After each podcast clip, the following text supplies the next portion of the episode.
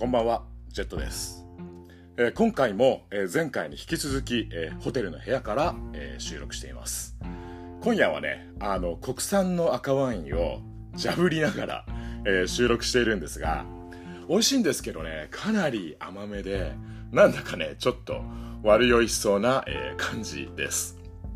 えところで、え先週末、え中年ゲイ4人で北陸の金沢、えー富山えー能登、半島を大人の修学旅行ってことで、えー行ってきました、え4人といってもそれぞれね仕事の予定があるんで途中入ったり抜けたり、えーしていたんですが、えー初日はね金沢で、えー夜ご飯に小さなね居酒屋風のお店を友人が見つけてくれてそこでね地元で採れた魚介をたらふく、えーいただきまして、えー刺身とかあとのどぐろの塩焼きとかほんとねマジ、えーうまかったです。でそれから飯の後はその友人の一人が地元のゲイバーに行きたいとか酔っ払った勢いで言い出しましてで自分はね本心はもうね宿の部屋でしっぽりね酒コンビニとかで買い込んで飲めばいいじゃんぐらいに、えー思っていたんですけども急遽ねゲイバー地元のゲイバーね何軒かはしごして、えー行ってきました。いわゆるねあの小さなお店にカウンターがあってママさんとかね店子さんと対面で、えーお酒をいただくスタイルの、えーお店でその手のねゲイバーにはもう自分長いこと行ってなかったんでちょっとねいい年して入るのに躊躇というか緊張したり、えーしていたんですがまあねどのお店のママさんも店員さんも、えー店子さんも自分たちみたいなね中年の旅行客に対してもすごく、えーフレンドリーで、えー優しくて思わずねそんなあの居心地の良さにね あの焼酎のロックとか自分ジャブジャブやっちゃって、えーかなりほろ酔っちゃったんですがあの自分とね同年代の方があの入っているお店ではやっぱりね昭和アイドルの話になりあの自分がねアキナ大好物とか話したらずっとねあのアキナの曲をお店で流してくれたりとか。あの嬉しかったです。あとね同じくカウンターに座っていたあの地元のねお客さんはもちろんのこと、えー東京に住んでいるっていうね韓国人の若者だったりあとはオーケストラで指揮をやってるみたいな人もいてまあそんなねお客さんたちとも楽しくワイワイやりながら、えー久々のカウンター式のねゲイバー。とても、えー楽しい時間を過ごしました。まあただね二十何年前の若かった頃とは違って朝までオールとかやっちゃうとね次の日もうほんと半日とか寝てなきゃいけないぐらい響いちゃうんで今回はね清く正しく、えー美しく、えー2時過ぎには、えー宿に、えー戻りました。えーということで、えー独占中年男子の30分。今回も、えーそろそろ始めていきたいと思います、えーこの番組は、えー40過ぎのおっさんが、えー中年男子の日頃の思いや、えー悩み事だったり、えー時には懐かしい昭和ネタやゲイオカマネタなどを同じくねおじさんおばさんと呼ばれる、えー中年世代の人々やえあるいは、えー中年予備軍の人々と、えー共有しながら、えー中年芸が一人で語る、えーかなり緩めのトーク番組ております、えーどうぞ、えー最後まで聞いていただけると嬉しいです。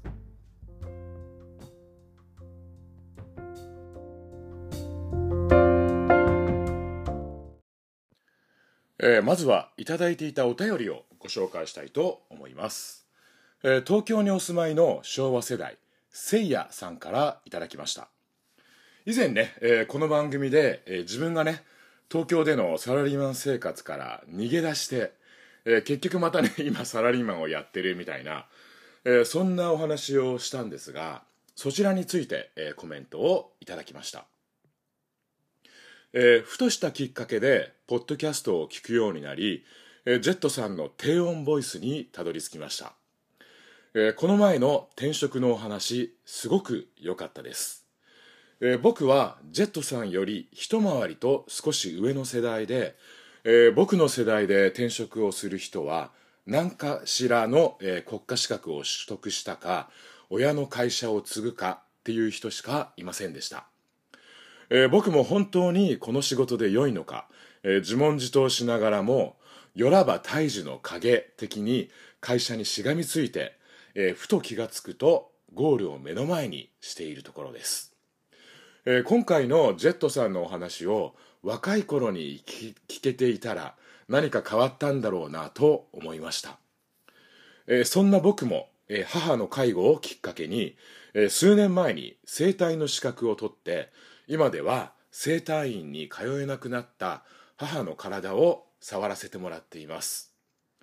えー、母も喜び、えー、僕も勉強になるのなるとの一石二鳥です、えー、何気なく始めた整体ですが、えー、定年後の人生は、えー、この資格を使っていこうと、えー、考えるようになりました。本当に人生なんてふとしたきっかけで変わりますね。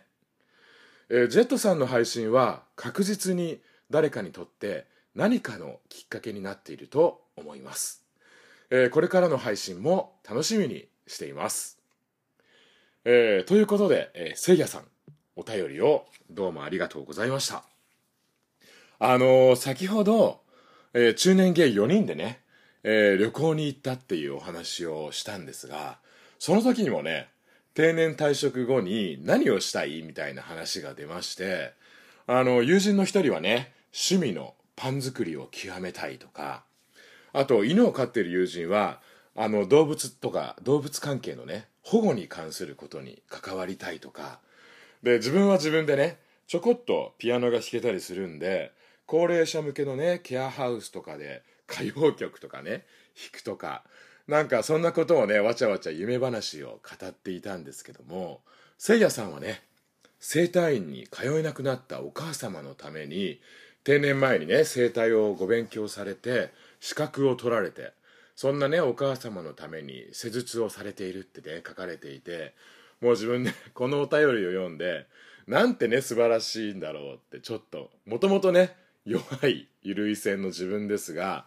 あの思わずなんだか涙が、出てきてしまいました。本当最高の親孝行だと思います、えー、それからせいやさん。一つのね会社によらば大樹の影的にしがみついて気が付いたらもうゴールを目の前にされているっていうことを書かれていたんですが確かにね自分も今の仕事もう全然楽しくないしもう毎週日の日曜の夜って言ったらもう憂鬱になってるしっていう、えー、そんな状態でまさにねよらば大樹の影的になんとかね会社にしがみついて日々を乗り越えているっていうそんな感じなんですが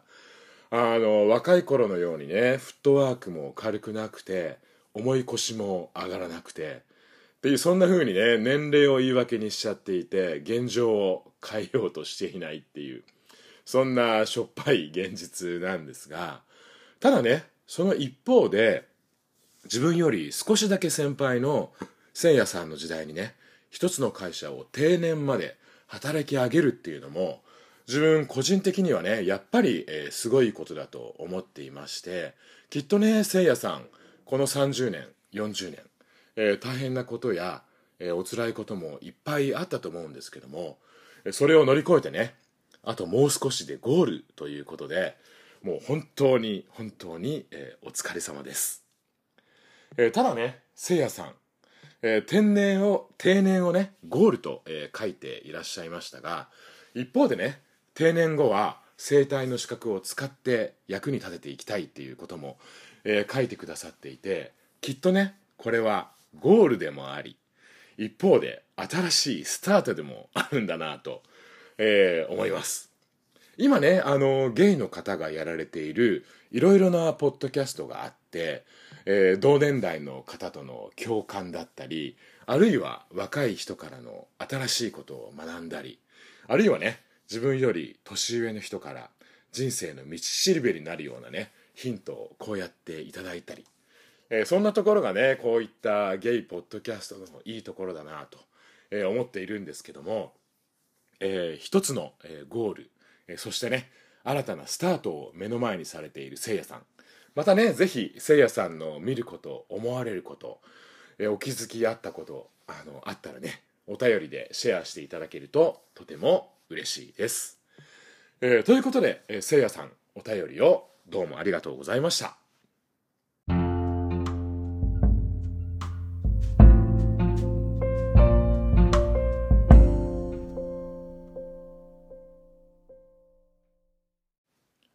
えー、先ほどの冒頭で、えー、この間ね同年代のゲイ4人で、えー、北陸に大人の修学旅行に行ってきたっていう、えそんなお話をしたんですが、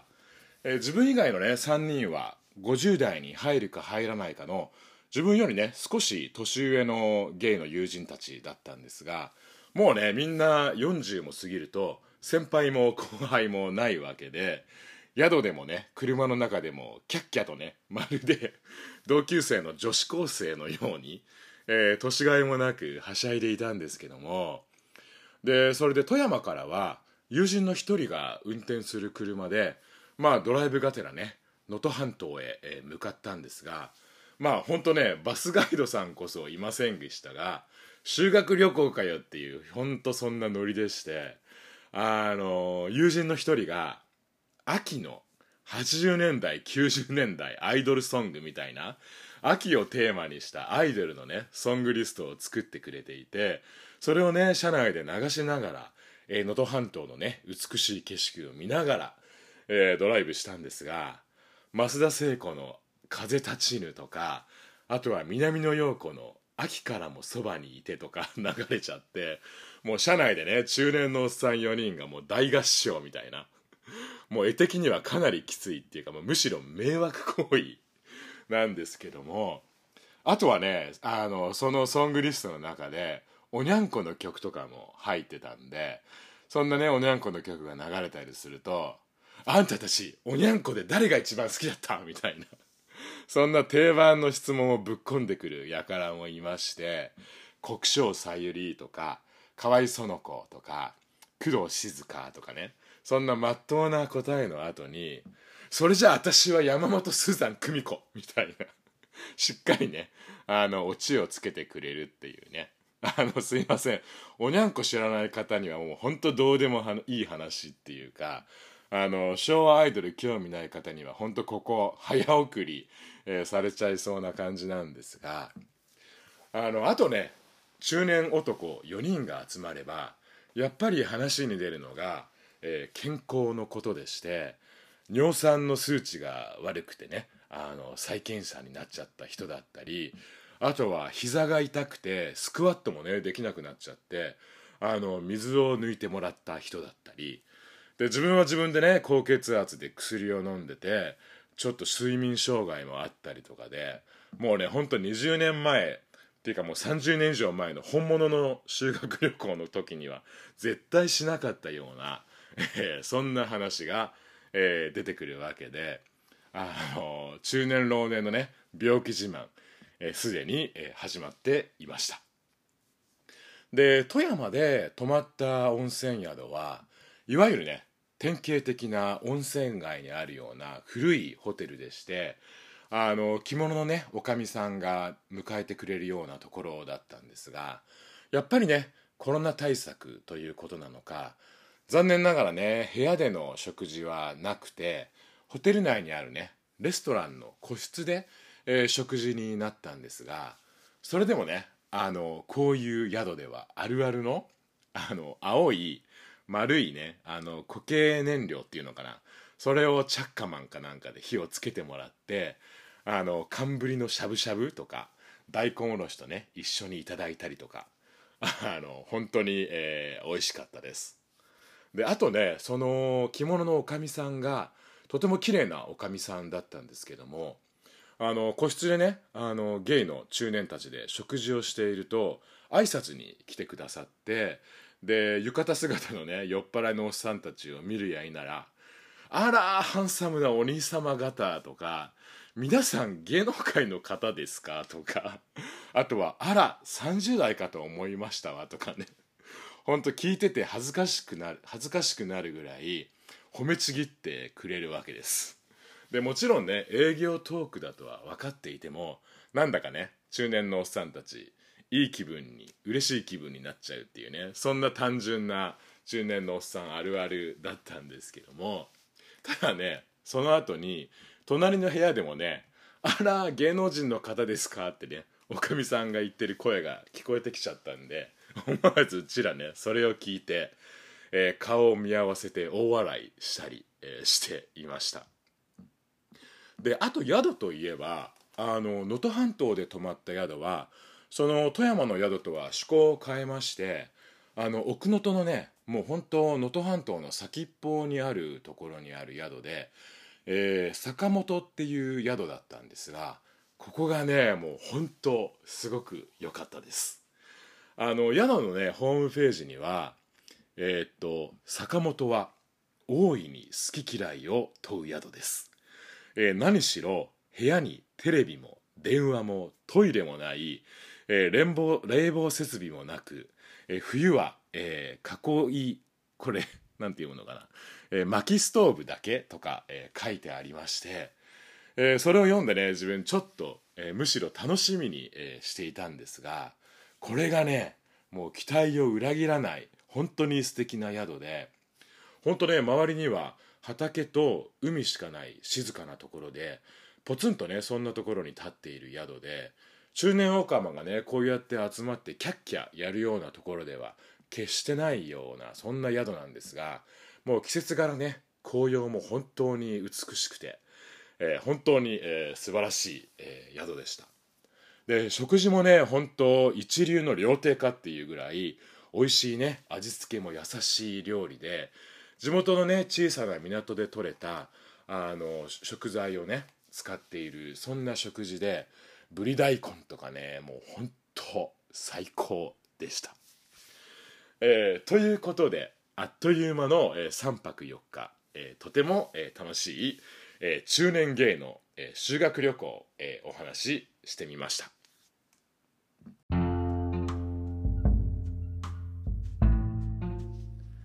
はい、えー、というわけで今回はこの辺にしておきたいと思います。えー、最後まで聞いていただいてありがとうございました、えー、この番組では引き続きお便りメッセージをお待ちしています、えー、e メールアドレスは独占30分。アットマーク gmail.com です、えー、番組専用のお便りフォーム、えー、ツイッターアカウントも、えー、このポッドキャストの番組概要欄に、えー、貼り付けてありますので、えー、そちらからぜひねお便りメッセージえー、ご質問ご相談などを送っていただけるととても嬉しいです。特にねあの番組でお話をする材料にもさせていただけるので、えー、晩年ネタ不足のこの番組としてはとてもお便りありがたいです、えー、それでは今年もねもう1ヶ月とちょっとということで、えー、年末に向けてねお忙しくお忙しく、えー、なられる方もいらっしゃるかと思いますがどうぞお体にはお気をつけて、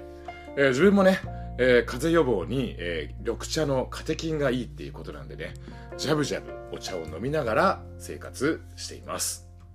えー、それでは、えー、独占中年男子の30分。また次回に続きます。